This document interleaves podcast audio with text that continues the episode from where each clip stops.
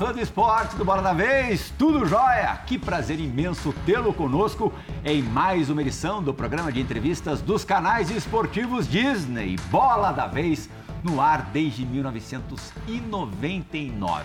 Hoje a gente vai fazer diferente, vamos inverter as apresentações, primeiro apresentando os entrevistadores. Meu, meu amigo Bruno Vicari, que é, todo mundo sabe, apresentador barra triatleta. Hoje os nossos entrevistadores, e por esse motivo que a gente vai inverter as coisas, são muito preparados fisicamente também.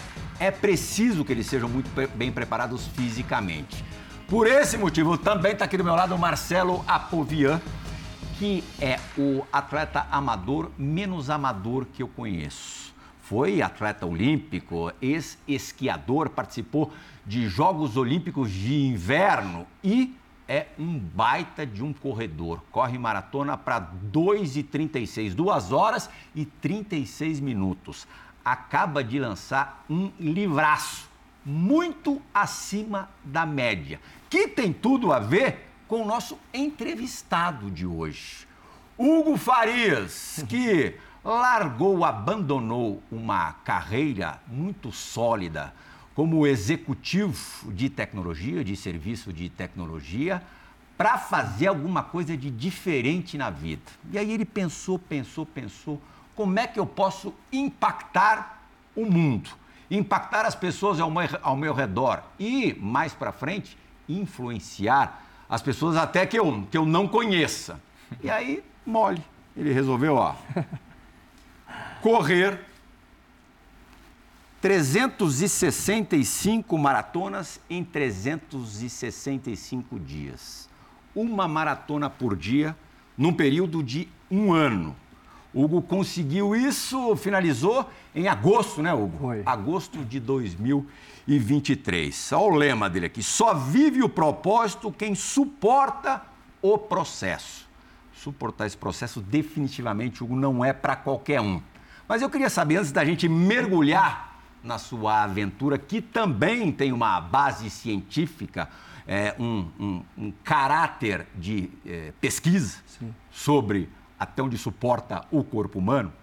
Quando você estava pensando no que fazer, quais foram as outras possibilidades que passaram pela tua cabeça? Muito obrigado por ter vindo de Americana, interior de São Paulo, aqui no estúdio do Bora da Vez nos visitar. Legal, para mim é um prazer estar aqui. Obrigado pelo convite. É, obrigado, Bruno, satisfação de conhecer, Lelo também. Bom, no processo de planejamento do projeto, me veio a ideia de gerar uma contribuição. E a principal contribuição que me veio à cabeça é gerar uma contribuição científica. Já que eu estaria fazendo todo esse esforço físico e mental, será que isso poderia gerar alguma contribuição? E foi aí que eu procurei o Instituto do Coração, mandei uma mensagem pelo Instagram Falei, olha, eu vou fazer essa maluquice aqui. Vocês acham que isso aqui pode gerar alguma contribuição? Eles me responderam, pediram para eu ir até o, o, o INCOR. Cheguei lá, tinha uma equipe me esperando, conversamos, eles viram que era sério o que eu estava falando e disseram: olha, já existe muita coisa na literatura que fala sobre o efeito desse tipo de esforço no sistema cardiorrespiratório, mas nada dessa magnitude. A gente topa te acompanhar, vamos submeter isso para um comitê de ética, para avaliação. Eles aprovando, a gente senta, escreve um protocolo de pesquisa, assina um contrato e aí a gente te acompanha todos os meses. Uhum. E assim foi. O comitê de ética aprovou faltando duas meses para iniciar, dois meses para iniciar o projeto. E é, fizemos todo o acompanhamento, assinamos um contrato com cláusulas de saída, porque se isso oferecesse algum risco para a minha vida, eles poderiam interromper. Uh, eu não estava muito preocupado com isso, porque eu iria correr numa zona de frequência cardíaca de conforto. Uhum. Mas seria acompanhado, isso me traria credibilidade e segurança também. Mas a principal, a principal ideia que veio à mente foi a contribuição científica. No teu histórico de, de esportista, você tinha uma maratona, né? Uma Antes maratona das oficial. 366, viu, gente? Na verdade, ele fez uma ainda de, de lambuja é, no primeiro dia do, do outro ano, no outro ano corrido. Mas a, a, tua ideia sempre foi centrada na corrida ou passou pela tua cabeça alguma, alguma outra atividade? Não, foi a corrida. Eu tinha feito uma maratona oficial até então, eu tinha migrado para o triatlon. Usei sempre o esporte como ferramenta de transformação pessoal mesmo, de melhorar minha performance na, na empresa por onde eu passei. E nesse processo, num processo de reflexão sobre o que fazer com o meu tempo, e sobre legado, sobre contribuição, veio a ideia de correr uma maratona. Eu já tinha feito uma. E por que maratona? Porque para a grande maioria das pessoas, maratona é algo muito difícil. Aí eu pensei, será que se eu fizer uma maratona por dia durante um ano, será que é possível? Será que alguém já fez isso? Eu fui pesquisar e descobri que tinha sido feito. Isso me mostrou que era possível. Falei, tá. Um belga já tinha feito um e belga, um britânico estava realizando. Um britânico estava realizando. E pela natureza da minha atividade profissional, pelo nível de responsabilidade que eu tinha, eu não conseguiria fazer as duas coisas ao mesmo tempo. Trabalhar e correr uhum. e executar o projeto. Então eu decidi pedir demissão e me dedicar inteiramente ao projeto. E a família, como é que reagiu? A esposa, mais propriamente? É, gerou um impacto em casa, né, na minha esposa. Obviamente ela ficou assustada, porque ela tinha em mim uma segurança é, financeira em casa. Ela trabalha, é, ganhava inclusive bem mais que eu, e, e, mas ela me via como um porto seguro. Sim. Né? provedor do lar, porque tenho filhos pequenos. Uh, mas eu cheguei à conclusão de que eu precisaria fazer algo, de, algo diferente. Eu juntei um, um, montante financeiro ao longo da minha carreira profissional que seria suficiente para tocar o projeto financeiramente e as despesas de casa durante algum tempo. Uh, e, foi, e é com este, este, esta verba financeira que eu toquei o projeto e continuo tocando o dia a dia da família. Lelo, meu amigo, já pensou chegar em casa e falar que é, daqui até 360, nos próximos 365 dias, você só iria correr todos os dias? Falei, eu fiz 14 maratonas na minha vida. sendo Já tá que, bom, né? Não, e, e a, o único ano que eu fiz duas, eu falei, isso aqui não, não dá para fazer duas, uma em cada semestre. Você imagina fazer uma maratona por dia durante um ano não. sem parar. Como é que é o prepara... Como é que você se prepara? Existe um preparamento ou você o próprio preparamento é o, o dia a dia na, da, das provas que você está ali, as maratonas que está correndo. Boa, Lelo. Bom, como era, um, era algo novo para mim e para todo mundo com quem eu já tinha trabalhado, eu decidi montar uma equipe multidisciplinar. Chamei médicos e profissionais do esporte, nutricionista, psicóloga, se eu não estava maluco mesmo, mas eu descobri que ela é mais louca que eu. e ela topou de primeira quando eu conversei com ela, falou: "Nossa, eu quero participar disso aí". E tinha dois ortopedistas, os cardiologistas do INCOR, dermatologista, minha esposa, é, dois treinadores. Eu já vinha com um treinador desde 2019, eu decidi convidar mais um para ter duas opiniões diferentes. Uhum. Falei para eles: olha, isso é novo, eu entendo que vocês nunca treinaram alguém para isso, é, mas deem o seu melhor em construir uma planilha de treino que me permita começar. E concluir uma semana. E eu acredito que o próprio volume vai me condicionar para as semanas seguintes. E foi assim que aconteceu. Então, no processo de treinamento, de aumento de volume de treino, eu tinha que fazer fortalecimento muscular também e, e, continuei fazendo ao longo de todo o projeto. Mas no processo de treinamento, a gente aumentou o volume de corrida, eu cheguei a fazer 200 km por semana. Ao longo do projeto, seriam 300 km por semana. Então, eu fiz dois terços, me senti bem, me senti apto a começar, comecei a me sentir bem no dia 1, no dia 2, no dia 3 e assim foi e fui passando. Semana. Foi quanto tempo de preparação? Por semana foram quatro meses dedicados, mas eu não, não parti do zero, né? Eu já vinha do triatlon, uhum. eu já vinha de corrida desde 2019. Por mais que o meu histórico de corrida seja recente, eu tinha um volume muito bom. E isso me ajudou a continuar com o projeto. Quem que te disse que fisiologicamente era possível é, realizar 365 maratonas em um ano? Ninguém me disse. Eu vi isso através da descoberta do belga. Uhum. É, a descoberta do belga me mostrou que era possível. E eu nunca fui talentoso, mas eu sempre me considerei disciplinado. Eu, olha, se eu conseguir me dedicar a isso, tenho chances de conseguir concluir. Quem corre maratona quando acaba a prova, você treina pra caramba. No meu caso, né? Chegava a bater 110, 120 km por semana. É, os profissionais chegam a bater 100, 200, 220, 240. Mas você está no dia seguinte, você vê lá né, o Kipchoge, que é um, talvez o maior maratonista uhum. da história. Você vê ele num pós-maratona no dia seguinte, ele caminhando com dificuldade, Sim. com dor nas pernas. Como é que faz para você correr uma atrás da outra, porque isso vai acumulando ácido lático. Sim. Como é que você se prepara para o pós maratona, para o dia seguinte já está pronto de Até novo? porque quando você corre, durante a maratona você já está arrependido. Exato. Tá? Durante, você não concluiu ainda, você já tá, o que, que eu estou fazendo aqui, não é, Depois do quilômetro 30, você fala, vou parar, né? Aí a briga quê, na né? cabeça. É. Então, tem alguns fatores. Primeiro, eu não corria para performance. Uhum. Então, a grande maioria das pessoas vai para uma maratona, corre para performance. Então, você fez abaixo de 3 horas, 2 horas e 36. É um esforço gigantesco. Tudo bem que o meu volume era muito grande, mas eu corria numa zona de frequência cardíaca confortável, uma Z2 ali, máximo Z3, que é entre 120 e 140 batimentos no meu caso. É, e tinha todo o processo de recuperação. Eu tinha que sair de casa e voltar para casa. Eu escolhi sair de casa e voltar para casa porque eu precisei adaptar Sempre o mesmo trajeto. sempre o mesmo Você não modificou trajeto. nada no trajeto? Não. Todos os dias foram sempre no Todos mesmo os lugar. dias. Eu, eu corri em alguns lugares diferentes. Eu fiz a maratona de São Paulo, fui Tá. para a maratona do Rio, fiz Uberlândia. Então teve um, um mas 99%, de 95 a 99% foi o mesmo trajeto. O Por que é quê? mais difícil ainda, porque você, quando tem um trajeto novo, você se entretém com, a, com o trajeto. Quando você está na mesma, a mesma rotina, é mais difícil ainda. Mas por quê? Quais eram os fatores? Tendo um único trajeto, minha cabeça já sabia a dificuldade que ia encontrar. Eu tinha os meus pontos de parada para ir ao banheiro, pegar mais água. O próprio engajamento local na cidade, os, os lugares que eu comecei a passar. Eh, tinha o- a barbearia lá que eu passava, o cara sempre gritava: Bora, Hugo!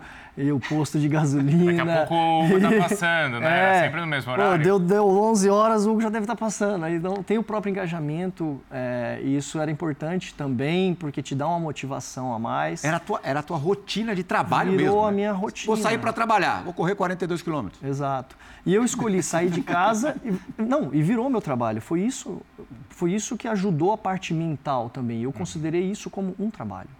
Era o meu objetivo concluir as 365 maratonas. Então virou meu trabalho. Então não importa o que acontecesse, se estivesse chovendo, sol, frio, calor, eu tinha que acordar todo dia e correr 42 E quilômetros. qual que era a rotina? Era de manhã, então? De que horas manhã. que você Exato. começava? Eu precisei adaptar isso à rotina da minha família para gerar o menor impacto possível. Meus, es- meus filhos estudam na parte da manhã. Então, assim que eu liberava eles na van escolar, eu já estava liberado para trabalhar. E minha esposa ia trabalhar também. Saía da porta de casa. Saía da porta de casa. Por quê? É, se eu tivesse que pegar o carro para ir para algum lugar, eu ia perder tempo de sono Sim. E eu ia também perder o tempo de recuperação porque eu teria que voltar para casa. Então eu escolhi sair de casa e voltar para casa. E assim que eu chegava em casa, eu entrava na banheira de gelo. Foi assim 90% das vezes. Alguns dias no inverno eu pulei. Espaçava um pouco mais um dia ou outro, mas a- o gelo ele ajudou no processo de recuperação. Ele tem ali um fator, um fator anestésico natural, né, de conter algum processo inflamatório. Então isso ajudou a suplementação pós-maratona também para recuperar tudo aquilo que eu perdi após maratona, sais, Eram nutrientes. quantas calorias por dia? 5.600 por dia. Então, E o que, que você suplementava? O que, que você. Acabou, acabou os 42. O que, que você fazia? eu tomava um recovery ali, um 4.1, 4 de, de carbo para 1 de proteína, pra, é, com nutrientes, com BCAA também para recuperar, é, e com sais, e repor eletrólitos. É, a alimentação fazia parte do processo de recuperação. Eu tinha quatro alimentações ao dia: um pré-treino, almoço, um lanche da tarde e o jantar. Então eu distribuía essas 5.600 calorias nessas refeições. Você conseguia repor? conseguia. Assim, em termos de volume de comida, era muita coisa. Uhum. Eu comecei o desafio com 76 quilos, eu tenho 1,83m, então já comecei magro. E em determinado momento, até a metade do projeto, eu cheguei a ter 70 quilos. Então eu emagreci 6 quilos em 180 dias. Foi bastante. É, e aí é muita massa muscular eu mesmo, perdi né? massa magra. É. Então, a gente, eu e a nutricionista, a gente ia ajustando o tempo inteiro.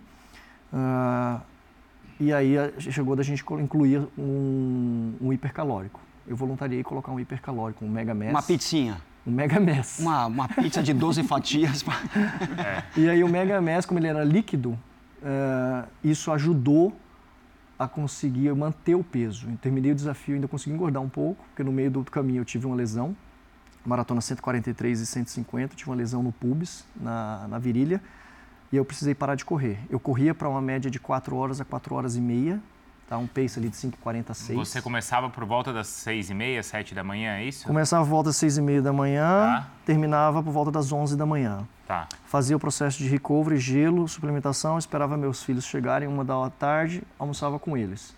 Ah, à tarde fazia minhas atividades, ia jantar por volta de umas Quais atividades meia, tarde você da- fazia? Fazia fortalecimento muscular, reunião com nutricionista, com psicóloga. Tudo ligado ao projeto. E a, a- a minha vida também, a família. Eu levava minha, meus, meu filho no basquete, minha filha no balé, levava em outras atividades também, inglês. Eu- o projeto ele, ele acabou me impactando na vida social.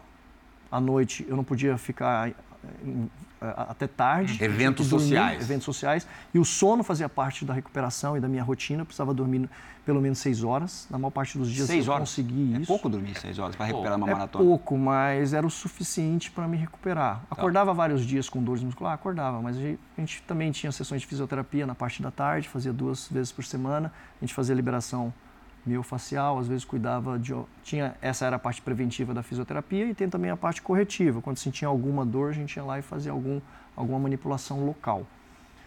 É, Você acha que essas seis, desculpa te interromper, mas esses seis horas de sono pode ser algum indício de overtraining e aí você começa a ficar agitado na noite e não consegue dormir direito? Olha, o meu sono ele era bem positivo. Eu dormia igual uma rocha, deitava, acordava só de manhã cedo. Tá. E eu acredito que isso ajudou no processo de recuperação. O corpo estava cansado, né? Então eu conseguia dormir bem. É, porque às vezes o corpo até pede mais do que essas Sim. seis horas, né? Mas para você era suficiente. É, o ideal seria de 7 a 8 horas. Mas por causa da rotina do dia a dia, eu não conseguia 7, 8 horas. Eu conseguia, eu precisava das 6. E às 6, o meu corpo acabou se adaptando a isso e era suficiente para no dia seguinte eu acordar bem e correr. Uhum. Ainda sobre o percurso, a distância total que você percorreu, 15.500 quilômetros, né? Sim. É, você teria feito, eu não sei exatamente o número, mas pelo menos aproximadamente toda a costa brasileira, né? É a Pass- de e volta. Ir e volta? Ida e volta. Sim. Passou pela tua cabeça é, é, faz, ah, dar a volta no país, ao invés de fazer sempre o mesmo trajeto? Passou, foi a ideia original. Só que aí na hora que eu cheguei para conversar com a minha esposa, ela tinha me convidado para viajar. A gente viajou. E na hora que eu falei para ela, ó, eu tô pensando em correr o país. Ela falou, olhou para mim e falou o seguinte: eu tô querendo ficar junto contigo, tu tá querendo fugir de mim? aí eu falei, bom, é, não vai dar certo, né? Até porque tem a minha responsabilidade em casa também, com as crianças, com É. o dia a dia. Falei, não, não vai dar certo correr pelo país, então eu vou correr no mesmo lugar. Mas essa parte da logística de sair de casa é fundamental também. Tem uma autoridade na corrida nos Estados Unidos que é o Dean Carnassis, que correu, não é, Lelo, 50 maratonas em, em 50 dias, mas em 50 estados diferentes. E, e fiz entrevistas com ele, no livro dele ele conta que o pior não foi correr, mas era a logística de, ir de um estado para outro, porque ele não tinha esse tempo de descanso e recuperação que é fundamental. Quer dizer, você fez seis vezes, sete vezes o que ele fez na, hum, correndo, né?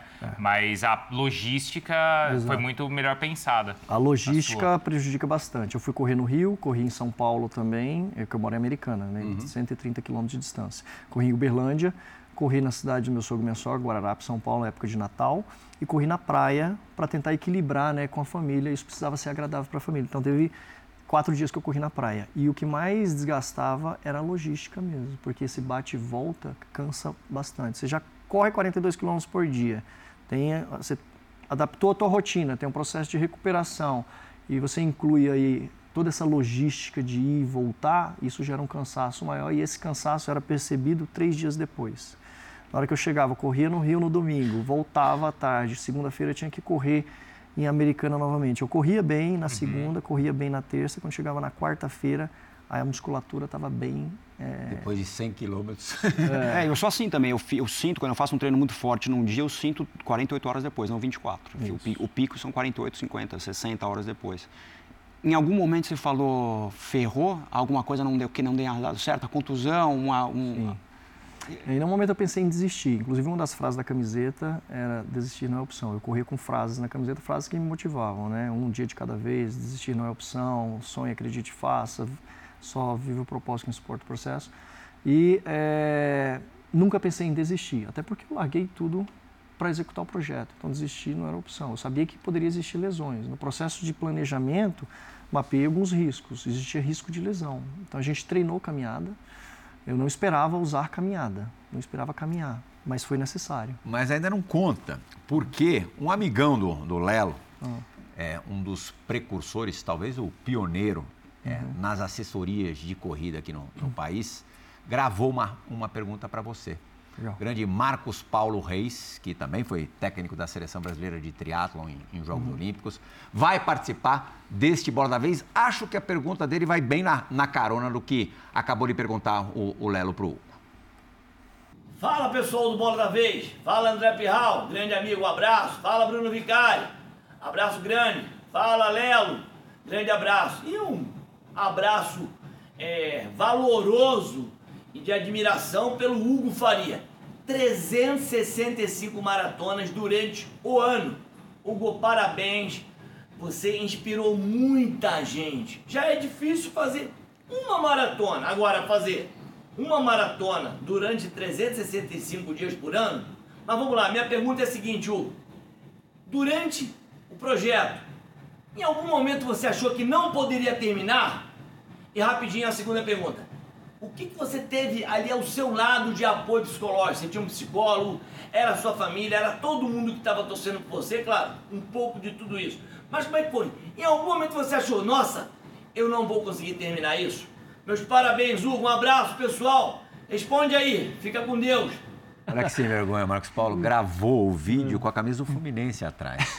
Ele é tricolor, assim, roxo. dos mais roxo. fanáticos. É. Fanático. O querido roxo não grenar. É. é, é um quando querido. a gente está no programa, né, em algum programa falando sobre o Fluminense, se vem mensagem, certeza que é do Marcos é do Paulo. Marcos Paulo. Tá sempre assistindo a gente. Um abraço. Aí. E aí, o dia é. mais crítico desses 365 e o teu, a tua retaguarda psicológica na história. Legal. Um abraço para o querido Marcos Paulo, admiro ele demais.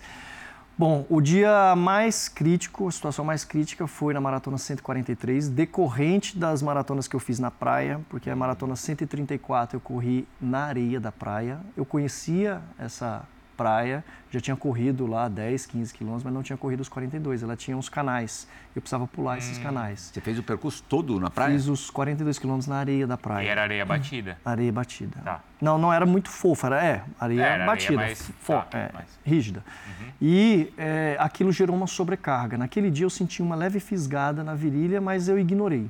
Eu estava acostumado, você aprende a conviver com a dor. Você sente várias dores musculares e aí você vai tratando elas. Se é uma dor que gera preocupação ou se é uma dor natural decorrente do, do esforço físico. E aquela gerou um incômodozinho, eu fui levando esse incômodo até a maratona 143, nove maratonas depois. E aí, quando eu estava no quilômetro 35, a dor estava tão intensa que me fez parar. Eu falei, vou caminhar. E aí, dois quilômetros depois, eu já estava mancando. Hum. E aí, dali para chegar em casa, faltava cinco quilômetros. Eu, no quilômetro 35, eu cheguei com, com três horas e meia de corrida. Faltavam 7 quilômetros. Os 7 quilômetros eu levei mais duas horas e meia para concluir. Com a dor filha da mãe. Esse foi o dia mais crítico, onde eu estava sozinho na principal avenida de Americana, Avenida Brasil, e ali eu chorei, sozinho. Ali foi um choro de desespero mesmo, um choro de frustração, do tipo, será que vai acabar aqui? É, e aí eu tive que me recompor emocionalmente. Você tinha um terço ali de desafio, mais ou menos, é isso? Um terço, é, mais, ou mais, ou menos, de desafio. Isso, né? Eu falei, não, não pode acabar aqui. Tem uma equipe, deixa eu acionar a equipe. Pessoal, ó, deu ruim aqui, está acontecendo isso, estou caminhando, vou, vou rastejando até em casa, mas já pense aí o que, que a gente precisa fazer. Amanhã eu tenho que voltar a correr. Então, daqui a pouco eu vou alimentando vocês de informações e tudo mais. E assim foi. Cheguei em casa, uh, deu tudo certo. No dia seguinte eu já estava correndo novamente, eles me medicaram. Uh, e quando foi na maratona 150 aconteceu a mesma coisa só que no quilômetro 6. Hum. Putz. Aí eu comecei às 5 e meia da manhã, mais ou menos. Eu fui terminar às 15 horas e 30. Demorou Nossa. 10 horas. Você caminhou o tempo todo? Tive que caminhar o tempo, o tempo todo. E como aconteceu novamente, eu falei, pessoal, então agora vou dar um passo atrás. Conversamos sobre a continuidade ou não do projeto. Aí foi uma decisão minha, continuidade. Falei, olha, é, eu decido então que eu vou caminhar os próximos cinco dias e eu vou alimentando vocês de informações, vou passando todos os, todo o feedback do que está sentindo, do que eu estou sentindo, do que está acontecendo. E se em algum momento a gente perceber que isso aqui pode me gerar algum problema futuro, a gente interrompe o projeto. Mas se isso não gerar nenhum tipo de problema, eu quero continuar. E foi assim. Caminhei maratona 151, 152, 153, 154. E aí estava me sentindo Todo dia bem. de 10 horas. 10 horas, É, e aí 8 é horas, mais 9 tempo horas. sofrendo, né? Porque essa é a chave, né? O, É. o, o Kipchoge, ele sofre, mas ele sofre por duas horas. Sim. O Lelo sofre por duas horas e meia.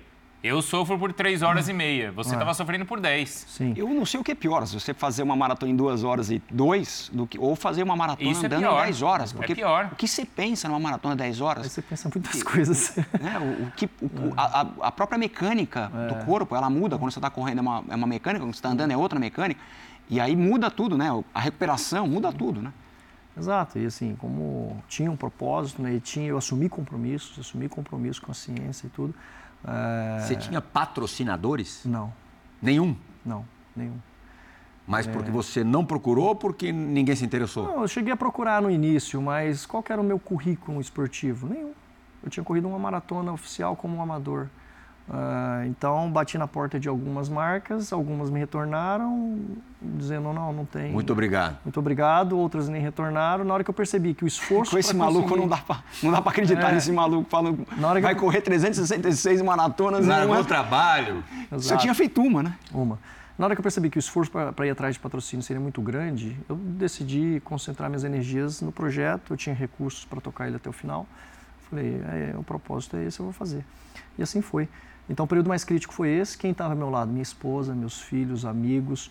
É, apareceu, e aí foi surpreendente, porque nesse período de dor, nesse período de caminhada, vieram muitas outras pessoas se juntar Uhum. a mim e que não corriam, que apenas caminhavam. Então, cara, foi assim emocionante, surpreendente. Muita gente veio caminhar.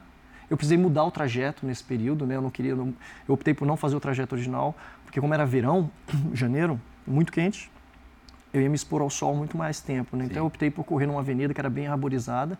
Então eu ia e voltava, era 4,5 km. Então durante um mês eu fiquei fazendo isso. 10 tiros de 4 quilômetros, é, isso. Depois dos cinco, depois dos cinco dias caminhando 100%, 100%, eu voltei a trotar e caminhar, eu intercalando caminhada e trote. Aí foi diminuindo para 7 horas, para 6 horas, para 5 horas e pouco. Com um mês eu voltei a correr 100%. Ah, Para voltar, correr os 42, demorou um mês. demorou um mês. Porque a gente optou por ser conservador, né? Para não ter o problema novamente. A gente optou por fazer uma recuperação ativa. Eu não poderia parar. Aí os ortopedistas pediram para fazer ressonância magnética, eu fiz ressonância, constatou que era pubalgia. E, e a gente foi é, fazendo um acompanhamento clínico com eles também, apesar da imagem mostrar que tinha uma lesão, a gente foi fazendo um acompanhamento clínico. Clinicamente eu fui me sentindo melhor, fui melhorando e aí retomei a corrida e dei A continuidade. pubalgia não vai embora rápido, né? Você ainda sofre com ela? Ainda convivo com ela, eu sinto uma pequena dor. Então, depois que terminou o projeto, os médicos falaram: agora você para. e aí eu estou me recuperando dela, já estou bem melhor, mas é um incômodo chato mesmo, demora um tempo, porque é a musculatura do pubis aqui, então é- tem que fazer o fortalecimento dessa região core. Então, eu faço bastante prancha agora, abdominal, alguns exercícios de fortalecimento dessa região core. Acho que não tinha como passar incólume, né? Um, um ano correndo uma maratona por dia eh, seria impossível você não ter alguma questão física. Mas, por outro lado, se a gente imaginar também, se a gente pensar, você deu sorte, né? Porque você poderia ter ficado doente. Não, e ele demorou 140 maratonas para sentir a Pra primeira acusar. fisgada, É. não é? É, é. Impressionante. E isso que você falou, uma gripe, um resfriado que não te É, tira, uma pneumonia, uma possibilitar chuva, sol. caminhar mesmo. É, era o risco Sim, gigante. tinha uma preocupação com relação à imunidade, mas eu tomava vitamina D para ajudar na, na- na imunidade. O próprio gelo ajuda nessa parte imunológica também. A atividade física constante me ajudou. É, eu não tive um resfriado. Agora eu estou resfriado porque eu parei de correr, com ati- tô- reduzi demais a atividade física, mas durante o projeto eu não tive um resfriado, não tive nada. Verdade que você tinha detectado alguma coisa de arritmia antes de iniciar o projeto e durante e depois, enfim, você era submetido a testes constantes. Sim. É, isso melhorou? Melhorou. O que aconteceu? É, os- o protocolo científico definido é, compreendia fazer exame de uma eco, um ecocardiograma e a ergospirometria. O ecocardiograma era para analisar a estrutura física do coração, a, toda a parte de circulação também de sangue, se meu coração ia aumentar, se ia diminuir, o fluxo sanguíneo que entrava e saía. Então, isso eles analisaram. E, e a ergospirometria para analisar a parte ventilatória, uhum. consumo de oxigênio, como é que estava a frequência cardíaca, que eles analisavam também a, a pressão arterial e a frequência cardíaca. Então, eles analisaram tudo isso e antes de começar, eu apresentava uma pequena arritmia durante a, atividade física. Isso é natural em inúmeros atletas. Uhum. Uh, durante o projeto, ela desapareceu. Meu corpo se adaptou, meu coração se adaptou de tal forma que ela não apareceu mais. E depois que eu terminei, ela voltou. É, eles estão reunindo os, todos os dados, ele tem todos os dados, agora eles estão transformando esses dados em ciência e eles devem publicar acredito que ainda este ano ou mais tardar o início do ano que vem, em uma revista científica. E, e você não tem uma, uma preocupação ou um medo da consequência de fazer 366 maratonas seguidas daqui, porque a gente não sabe os efeitos uhum.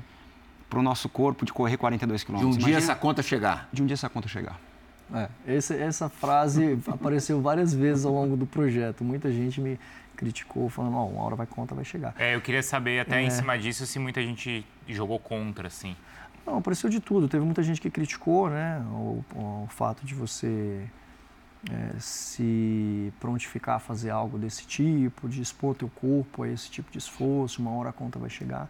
Mas era mais do que isso, não, tá, é, não, é mais, não é sobre ser saudável. Você me perguntar, pô, o que você fez é saudável? Não, não é saudável, mas nenhum esporte de alta performance é saudável. Não é, não é sobre ser saudável, é uma série de outros fatores, né? sobre criar um legado, é sobre inspirar pessoas, é sobre ter um propósito na vida, é sobre você acreditar que é mais forte do, do que você imagina. Então tem uma série de outros fatores que quando a gente busca é, alguma realização pessoal, é, não é pelo fato de ser saudável. Mas eu tinha essa preocupação sim se iria acontecer alguma coisa com o meu corpo. O fator de interrupção do projeto seria se isso fosse me gerar alguma sequela futura ou risco de vida. Por isso que eu montei uma equipe multidisciplinar. O fato de ter o INCOR me acompanhando era para essa, eu precisava dessa segurança estar sendo acompanhado pelos melhores profissionais ali e ver como que meu, meu coração se, estaria se comportando. Só para a gente é, responder a segunda pergunta do Marcos Paulo, uhum. você até já falou que, enfim, você teve um amparo ali familiar, a sua mulher Sim. o tempo todo ali do lado tal mas teve alguma outra, é, alguma, algo é, específico de acompanhamento psicológico durante o projeto, durante a execução do projeto? Ah, eu tinha psicóloga, então, hum. na, nas sessões com a psicóloga, onde eu conversava sobre vários temas ali também, preocupações e continuidade. Uh, conversava com os profissionais também, validava as ações que a gente precisaria tomar, conversava com os ortopedistas sobre dores e tudo mais, com a fisioterapia. Então eu, eu utilizava o time como um, um, meio de continuar acreditando que seria possível. Você preferia correr sozinho ou acompanhado? Depende. É, correr sozinho eu resolvia vários problemas. Correr acompanhado dava uma energia maior também e fazia a corrida fluir melhor, mais animada. Teve uma, eu, eu ganhei um grande amigo ao longo desse projeto, que foi o Paulo Brito. Ele conheci ele na maratona 29, aposentado, 58 anos, trabalhou 35 anos no, no, no Senai e estava num momento de vida também que ele estava procurando alguma coisa para fazer. A gente se conheceu, ele correu comigo 190 dias. Cento... E ele fazia Seguidos. os 42 também? Ele fazia 22 quilômetros, quase todos os dias. Ele te pegava na metadinha E ao assim. longo dos 365 dias ele correu 190. Ele te encontrava no meio do caminho? Ele encontrava no período no, no bairro que ele morava lá e corria os 22 quilômetros que eu corria no bairro dele. Então assim, surgiram várias surpresas. É, óbvio, houveram críticas, houveram críticas, mas surgiram muitas pessoas inspiradas por isso, porque o que eu estava fazendo ah, não era só no, no passava mensagens não só no âmbito esportivo, né? mensagens que você carrega para a vida, é disciplina, resiliência, foco, determinação, superação. Então, você se lembra de todos os dias? É difícil lembrar de todos os dias. Eu vi, ah, esse aconteceu na 42, esse na 57. Esse eu lembro dos mais marcantes, hum. né? Pessoas que vieram de outros estados para correr, gente que pegou um avião num dia, desceu em Viracopos, pegou um carro, foi para Americana, correu 30 quilômetros e voltou E você não anotou? Não foi anotando um diário? Anotei, um diário tudo, da- tudo isso vai estar no livro, estou escrevendo um livro. Já está escrevendo? Já estou escrevendo, deve será lançado no dia 25 de fevereiro. Ah, então já Vai tá. contar toda essa jornada, os bastidores, como que minha esposa reagiu a isso, como que meus filhos reagiram, como que a família, os familiares, amigos, os profissionais, como é que eles encararam isso, porque os profissionais também tinham medos. Né? Imagina alguém chegar para você, você é um ortopedista ou um fisioterapeuta, um nutricionista com toda a tua carreira, e falou o seguinte, olha, eu vou fazer um projeto de correr 365 maratonas, topa participar? Então eles também tinham os medos deles, se seriam Vou me associar a esse doido Vou me marido. associar a esse né? maluco. Qual era o teu, teu me- os teus medos? Antes de começar e durante, qual, qual era? Ah, o medo no início é, poxa, eu vou conseguir, não vou ah, é, empreender na, minha- na minha vida é, através desse projeto. É a escolha correta, não é? É, poxa, vou ser criticado, não vou? Pessoas vão se afastar ou não vão? Tinha uma série de medos ou receios. Muitos deles aconteceram e, para eles, eu, eu acabei traçando um plano de ação. Se isso aqui acontecer, eu vou fazer isso. Se isso aqui acontecer, eu vou fazer isso. Lesão, se a lesão acontecer, eu vou fazer isso. Você sonhou algum dia que, que tinha dado errado? Que você tinha que Não. ter abandonado? Não. E quando acabou? Então, Porque quando você acaba uma maratona, dá uma ressaca. Sim. Você treina lá, sei lá, faz um ciclo de seis, três meses de treinamento. Né, que você acorda cedo, tem aquela dinâmica, aquela agenda bem rígida de, de treino, de trabalho, enfim, que você encaixa bem. Depois passou, você fala, fica meio vazio assim, fala, e agora? Sim.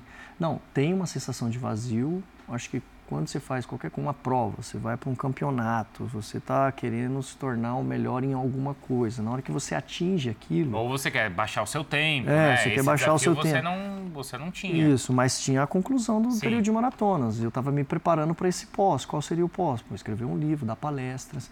É, só que é um processo, não, não, é- não termina um e começa imediatamente o outro.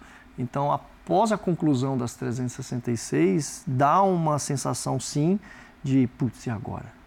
Né? Acabou. É, e a aí, palestra você já formatou ou não? sim, já fiz algumas palestras. tá fazendo? Já estou fazendo Do jeito que você queria. Sim, é um formato inicial, Uhum. mas que conta toda essa trajetória, toda essa jornada. ah, e tem sido surpreendente os feedbacks que eu tenho recebido. né? Eu sou fã do Amir Klink. O Amir Klink, para mim, é um, um ser humano que mostrou que pessoas comuns são capazes de fazer coisas incríveis. Foi o primeiro ser humano que atravessou o Atlântico Sul num barco a remo, saindo da África e chegando no Brasil. E ninguém 100 dias entre céu e mar. 100 dias dias entre céu E e mar. poucos acreditaram E também, né? Uhum. Poucos acreditaram nele. Um filme que me inspirou muito foi 14 Picos, 14 Montanhas, que mostra a história de um nepalês que escalou os 14 maiores picos do mundo, Sim. acima um de 8 tempo mil recorde. É. metros, num tempo recorde. E aí eu decidi, nessa segunda metade da minha vida, fazer coisas de impacto também, que possam inspirar outras pessoas. O que, que é impossível para você? Cara, nada é impossível. Nada é impossível. A gente até falou, falou assim de dores, né, de problemas, Uhum. de lesões que você teve, mas tem um lado de muita satisfação no esporte. É gostoso, né? Faz bem, até quimicamente são Uhum. hormônios são liberados e que te trazem satisfação. Você tinha satisfação? Sim, com certeza, total. Eu comemorava todo santo dia. Todo dia que eu concluía uma maratona, eu fazia questão de comemorar, de gravar e de postar nas redes sociais, porque era uma vitória. A frase que mais me marcou ao longo dessa jornada foi a camiseta que eu usei no dia 1 e usei no último dia. Um dia de cada vez. Foi fundamental. O Hugo acabou é, tendo o seu feito transmitido por vários veículos importantes, grandes emissoras de televisão. Hoje está aqui no, no Bola da Vez também. É, tem uma reportagem. no- você foi parar no Fantástico, veja só você. E quem fez essa reportagem do, do Fantástico também vai participar deste, deste Bola da Vez. Grande repórter Guilherme Roseguini. É, ele, ele esqueceu de te fazer uma pergunta, vai fazer agora. Fala, Guilhermão! Salve galera do Bola da Vez, é um prazer estar com vocês novamente. Eu acompanhei algumas dessas maratonas do Hugo, mas uma dúvida me surgiu só depois que o desafio acabou, que é a seguinte: a partir de qual momento a terrível maratona virou só rotina?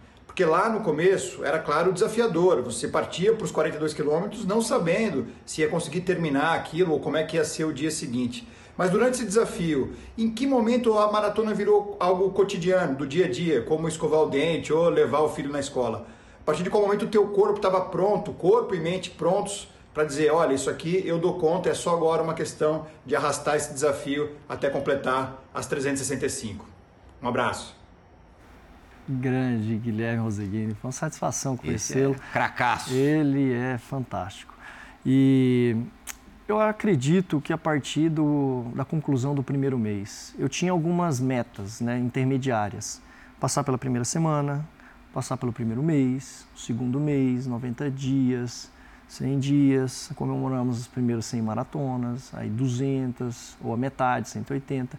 Então, passar dos 30 dias, eu acredito que o meu corpo já estava acostumado. Era uma questão de ir levando naquele ritmo. Eu sempre analisava todos os dias, estou me sentindo bem ou não, estou num ritmo confortável ou não. Uh, até a maratona 140, ou até antes da lesão, na 143, eu corria para um ritmo de 4 horas, 4 horas e meia. Eu fiz várias maratonas sub 4. É, e eu me sentia bem, só que a, fre a, a, a, frequência cardíaca ficava ali abaixo de 140. E eu achava que estava bem, só que eu estava emagrecendo. Uhum. A lesão me mostrou que caminhar era bom também.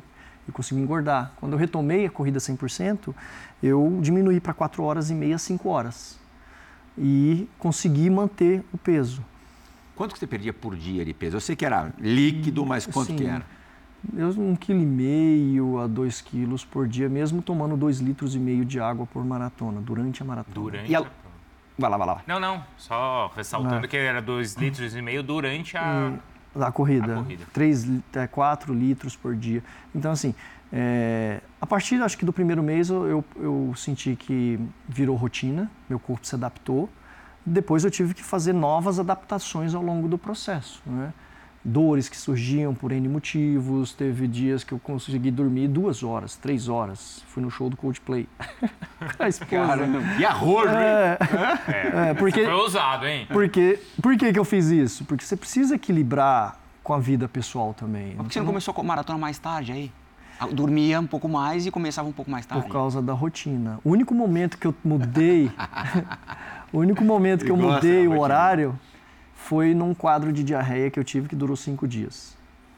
É, o emocional abala bastante em mim o, o, o, intestino. Eu achava que era alguma coisa que eu tinha comido, mas não, eram situações de estresse mesmo. E aí o que aconteceu? Cinco dias de diarreia. E eu falei, cara, não tá dando. Eu preciso de nutrientes para continuar correndo. Em cinco dias eu emagreci 4 quilos. E aí eu decidi correr na parte da tarde dar um espaçamento maior de um dia para o outro para o corpo se tá. recuperar e aí deu certo, foi voltando, também tomando remédio para repor flora intestinal. E aí eu corri na parte da tarde. Foi o único momento que eu corri na parte da tarde. Mas nesse dia eu precisava equilibrar o projeto com a vida pessoal, senão ia ser, não ia, não ia chegar até o final. A família ia cansar, Uh, e eu percebi que minha, minha esposa em algum momento queria ir no show, a gente já tinha comprado, já tinha sido postergado. E aí ela até falou: não, vende, não precisamos ir não. Eu falei: não, você quer, nós vamos. E aí eu fiz questão de ir. No dia seguinte. Bebeu uma cervejinha assim, não. ou não? Não tomei. Mas ficou no show de pé, pulando? Ficamos na arquibancada, pulei, sentava um pouquinho. Brilhando, ficou sem álcool durante um ano? Não, não fiquei sem álcool durante um ano, mas diminuiu 99%. Porque você não sente necessidade. Teu corpo não pede. E também tinha disciplina. Eu precisava ter disciplina na alimentação, na hidratação, no sono, no fortalecimento. Junk food durante um ano também? Não. Zero? Não comi. Acho que se eu comi. Eu comi algumas pizzas, mas hambúrguer não comia. Eu evitava fritura. É, a minha dieta era baseada 60% em carboidrato, arroz, feijão, macarrão, batata, 30% proteína, carnes em geral, ovo uh, e whey uh, proteína e 10% gordura. Eu diminui muito parte de vegetais e legumes. É, desculpa, Lelo, mas só assim, é, muitas vezes o Plihal até perguntou se lembra de todas as maratonas, né? Normalmente, quem faz uma maratona, esse é um dia marcante na vida, né? Uhum. E para ele, o dia que ele simplesmente correu uma maratona era o dia que ele não guardou, né? Ah, não, hoje foi tudo normal. Simplesmente saí, corri 42 quilômetros e voltei para casa, não tive nenhum é. problema. É. Era um dia comum para ele. É. Mas Quando ó, você ficou em uma, uma, sei lá, vai fazer uma maratona um, uma em um ano, você vai levar lá no, durante o trajeto, vai correr lá em 3 horas, 4 horas, você leva lá meia dúzia de gel, de repente você pega uhum. uma bananinha no meio do trajeto, e água, Gatorade, enfim, essas coisas. Você quer um, uma por dia uhum. e aí entre 4 e 10 horas. Uhum. O que, que você fazia de logística, né, de alimentação e hidratação nesse de 4 a, né, o melhor a 4 e ou sub 4, né, que é, Sim. e 10 horas? Bom, eu no início levava uma mochila de hidratação comigo, um litro e duzentos mais ou menos de água, de um litro a um litro e duzentos, e aí eu ia reabastecendo ao longo do trajeto. Reabasteci acho que umas duas vezes, tinha dois pontos de parada. E a alimentação eu levava toda comigo numa pochete. Então, visualmente, se olhava assim, não era a, o uniforme de um maratonista tradicional, porque eu corria com mochila de hidratação, com uma pochete, e dentro dessa pochete, o que, que eu levava? Gel, bananinha, mel e rapadura. Eu escolhi esses quatro, essas quatro tipos tipo, fontes de carboidrato, porque tinha frutose, glicose, malto, tinha todos esses, então isso é, são absorvidos de forma diferente pelo organismo. Então eu consumia entre 80 e 93 gramas de Quer dizer, carboidrato ainda correu o por risco de hora. quebrar o dente. Corria, porque a rapadura era dura, né? Era um quilômetro para conseguir terminar de comer ela, mas era importante. Então eu criei esse hábito E instantâneo, né? e instantâneo. É, é, Nesses é 10 rápida horas de maratona, não tinha uma, um macarrão? Não, Não. não. Tá bom. É, teve um dia que eu comi um, um sanduíche lá e pesou, foi ruim. Aí eu optei só por manter o básico. Então era essa fonte de carboidrato e é carboidrato instantâneo. Você come, o teu organismo já puxa aquilo ali e não vai na musculatura. Eu não tive uma cãibra ao longo dos 365 dias. Então assim, teu organismo ele vai na on- onde ele vai buscar energia no lugar certo, naquilo que você ingere. É, desde que você esteja bem hidratado, né? Bem Você hidratado. tinha controlado a sua frequência cardíaca, então não vai, não tinha por que ir pro seu músculo, né? Essa Exato. consequência, né? Hugo, a gente já falou dos dias mais difíceis, que Uhum. é, são também, porque não, memoráveis. E o dia da plenitude, além é, do dia da conclusão, dia 365, é, no meio ali, no miolo, um Uhum. dia que você realmente se sentiu pleno, que por algum motivo foi, foi algo diferente dos outros dias. Olha, tiveram vários momentos marcantes e com essa sensação de plenitude. Eu não tinha a intenção de participar de provas oficiais. A ideia era fazer sempre o mesmo trajeto. E aí, conversando com alguns canais de corrida e tudo, e as pessoas também na rua, eles falavam: você não corre a maratona de São Paulo, corre a maratona do Rio. Tal. Aí eu me inscrevi. Fui para a maratona de São Paulo ano passado. Não, esse ano, é, de 2023. E eh, me surpreendi com a repercussão que o projeto tinha tomado. Porque a rede social, ela te dá uma fração, né? Você tem ali X seguidores e tudo, tem interação com as pessoas, mas eu não tinha noção da repercussão do projeto. E quando eu cheguei na Maratona de São Paulo, desde a largada até a chegada, a quantidade de pessoas que me conheciam, eu fiquei espantado Isso te deu um gás. Deu um gás e falou assim, nossa, me mostrou que eu estava no caminho correto, É. né? Se o propósito do projeto era Isso. inspirar pessoas, Tá acontecendo, né? mostrar que pessoas comuns são capazes de fazer coisas incríveis, aquilo ali me mostrou, cara, E tanto faz fazer uma maratona plana ou de subir e descer. São Paulo é uma maratona difícil. É quente, é Sim. seca, sobe e desce no túnel ali, tanto faz. Mas foi bem, eu fiz sub 4 ela e, e o, o, o percurso que eu escolhi não é um percurso fácil, é um percurso simples. Eu decidi sair de casa, ir para uma região que tem bastante atividade física e voltar. E lá eu fazia umas voltas. Só que diariamente eu tinha uma altimetria de 350 metros. Caramba. Então, é, se você for ver ao longo de 365 dias, é como se eu tivesse escalado 14 Everestes. Caramba. Você se inspirou no 14 picos, Deu 14 deu Everestes. certinho. Como é que foi para as crianças? Porque você falou muito da família, né? E eu não sei o quanto eles já conheciam, já sabiam que era maratona, como Uhum. é que eles, eles reagiram ao mesmo tempo. Você contou que corria enquanto eles estavam na escola, então talvez se você tivesse uma rotina de trabalho de 8 horas ou 12 horas, você Uhum. tivesse até menos contato com eles do que você, você tinha, né? Para eles, como foi? Ah, o meu tempo com os meus filhos aumentou e melhorou. Quantos anos eles têm? Desculpa. 11 e 12. O Vinícius tem 12 anos, a Alice tem 11. E o meu tempo com eles e tempo de qualidade melhorou. Porque com a vida executiva eu viajava bastante, costumava trabalhar 10, 12, 14 horas. é, eu tinha uma função Você de teve- vendas. Você teve 22 anos nessa 22 vida anos. né? E é, eu almoçava com eles todos os dias. Na minha vida profissional eu não conseguia fazer isso. Eu jantava com a minha família todos os dias. Então o meu tempo de qualidade com a minha família melhorou. Isso foi importante. É, meu tempo com eles, nas atividades com eles. Meu tempo com a minha esposa também melhorou. Minha ausência era em eventos sociais ou em viagens longas. Eles fizeram duas viagens longas onde eu não pude acompanhá-los. Por isso que eu fui para a praia com eles no período de férias. É, na escola, meu trajeto passava na frente da escola deles, então eventualmente eu encontrava com eles e despertou nas crianças também uma torcida, porque é, isso representaria um recorde também no Guinness que eu ia submeter e ficavam perguntando e aí quanto qual você está agora e tal, gerou um engajamento Aliás, também. Você entrou com papelada no Guinness? Sim, eu submeti para registro. O que, que você pleiteia, já que outras pessoas conseguiram correr isso nesse, nesse período? Eles não registraram, não submeteram. Ah, tá. Você quer E, chegar na assim, frente deles. Às vezes, não é nem, o objetivo não era nem registrar, né? Uhum. Mas já que eu iria correr, eu fui atrás de saber o que era necessário para registrar. Me preparei para isso. É São inúmeras exigências. Eu acredito que eu consegui cumpri-las, mas vai da análise deles agora. Eu submeti todas as informações, vídeos, fotos, reportagens, formulários de testemunhas, informações de GPS do relógio, que eu corria com dois E relógios. como é que é essa troca de, de figurinha? Eles já te deram algum Tudo retorno, no não? site deles, é, É. tudo no site do Guinness, você faz o upload de todas essas informações e aí eles levam um tempo para analisar, te retornam, pedem mais alguma informação ou não, ou, ou aprovam ou rejeitam. Vamos fazer um breakzinho agora. É, você descobriu que tem.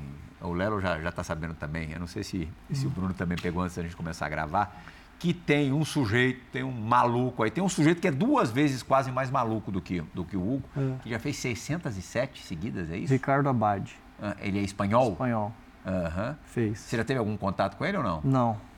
É. Eu, eu acompanho ele, ele fez isso, fez Ironmans também, acho que 100 Ironmans Seguidos?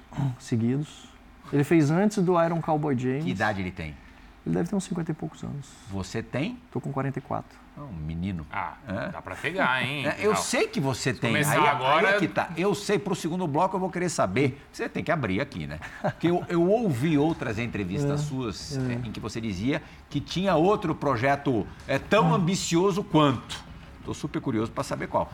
Abra aqui por gentileza. Eu não posso, minha Hã? esposa vai me matar. Eu tenho Ela que falar sabe. com ela primeiro. Não, não Então, agora sabe. no, no break você pede autorização para ela. Eu pego autorização. Bom, é- ela certamente ela é, ela é muito tranquila para deixar você fazer o que você fez. Rapaz, ela é uma onça.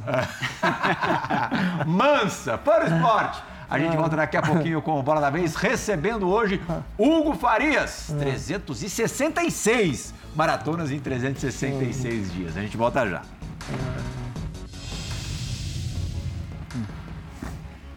Últimos metros deste Bola da Vez for Esporte, recebendo hoje Hugo Farias, que correu 366 maratonas em 366 dias. O projeto inicial eram só 365, muito bem cumpridos. Deixei a pergunta no ar. Entrega até onde você puder entregar, para a gente finalizar o programa. Qual é a próxima parada? Bom, o que eu posso dizer? O próximo desafio será em 2025, não será em 2024. 2024 eu estou usando para estruturar essa nova realidade da minha vida.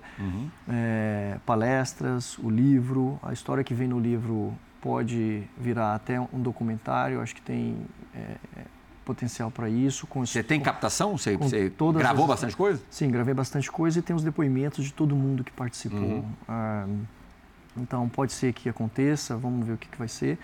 É, e é, palestras ao longo de 24 e parcerias com algumas empresas, mas já começa o treinamento em 24 para o desafio que vem em Não esquiva, não, vai. 2025. o que- Mas é também na batida da corrida. Vai ser de corrida, Hum. não será em Americana, será um evento, é, algo que vai ser fora da- da- das dimensões do Brasil. O que vai para Antártida, vai correr na neve, alguma coisa. Hã? Não, será algo que vai gerar um impacto global. É, eu vou correr ao longo de 240 dias e é, por volta de 95 quilômetros por dia. Impacto global, você diz, repercussão no mundo. Sim. Aham. Algo bem grandioso. Já. A gente tem dois minutinhos para acabar o, o Ele programa. vai correr 95 km por dia. Du- durante 200, 240, 240 dias. Sim. A gente só não sabe em que superfície ainda. Exato. Mata, Léo! É. O objetivo, olhando para frente, é viver desse estilo de vida? É deixar a carreira realmente executiva para trás e viver desse estilo de vida mais, mais, mais aventura? Sim, eu decidi mudar o GPS da minha vida, escrever uma nova história. Eu acredito que nunca é tarde para você escrever uma nova história. Eu acredito que essa segunda metade da minha vida, se eu puder dizer assim, será é, em torno do esporte, inspirando outras pessoas a construírem a sua jornada também. É, dentro do esporte. O eu shorts, acredito. O shorts é muito mais confortável que o sim, terno, não é? E eu acredito que o esporte transforma vidas e, e transforma a sociedade, uhum. além da educação. 15 segundos para finalizar o bola da vez mesmo. Uhum. É, se você é, pudesse me dizer uma característica sua que depois é, do projeto concluído se modificou no teu, na tua personalidade, no teu uhum. caráter, uhum. Qual foi? Ah, valorizar a família, sempre valorizei, mas é, isso ficou muito mais evidente. A gente se fortaleceu ao longo desse processo. E, é, é, dizer, o que eu quero deixar de mensagem é: acredita no teu sonho, por mais que isso possa gerar algum impacto. Acredita no teu sonho, acredita que você tem as ferramentas necessárias para realizá-lo, por maior, por, por maior que ele seja. Vai em frente que você consegue. Trocadilho muito tolo, mas Hugo Farias fez. Valeu, Bruno! Obrigadíssimo, muito obrigado, Hugo. Obrigado. É, sucesso na nova empreitada e parabéns pelo que você conquistou. Não é pouca coisa, muito longe disso. E valeu, Lelo. Obrigado, obrigado, por também ter, ter vindo aqui engrandecer este Bola da Vez. Foi o esporte, obrigado pela companhia. Nesta última hora, você sabe, o Bola da Vez retorna na semana que vem. Tchau, tchau.